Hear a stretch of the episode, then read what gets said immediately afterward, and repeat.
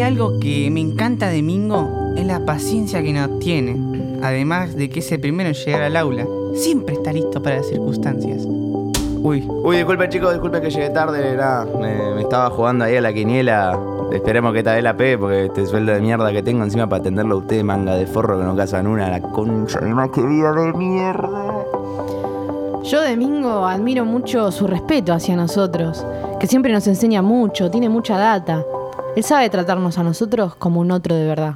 Tenés la misma ropa hace tres años, vos ves que onda, anda mal las cosas por casa, ¿eh? Fulera, fulera, mal.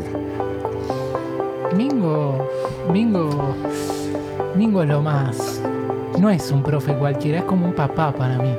Siempre que tengo un problema, él está ahí para aconsejarme o contenerme. Che, vos, Boca, ¿qué, ¿cómo decía vos eso de que estaba inseguro de, de tu sexualidad? Eso, me chupa tres huevos, me chupa tres huevos. Venías un masaje en los pies con tu pera. Aparte, qué inseguro si sos re puto vos. Mingo, Mingo nos bancó siempre. Yo, yo siempre que llego tarde él no tiene problema y no me pone la falta porque él piensa en los alumnos, piensa en nosotros. ¿Sabes qué? No te voy a pasar la falda porque me estoy culiando a tu vieja, así que algo hay que, hay que equilibrar.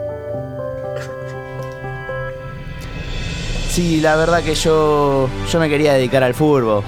Yo quería jugar al fútbol, juego de 5, pero la vida es así, ¿viste?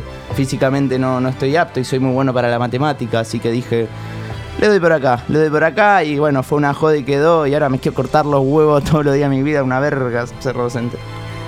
A los que tienen vocación y a los que no, feliz día del profesor.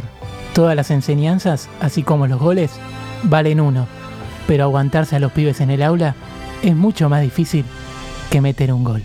Feliz día.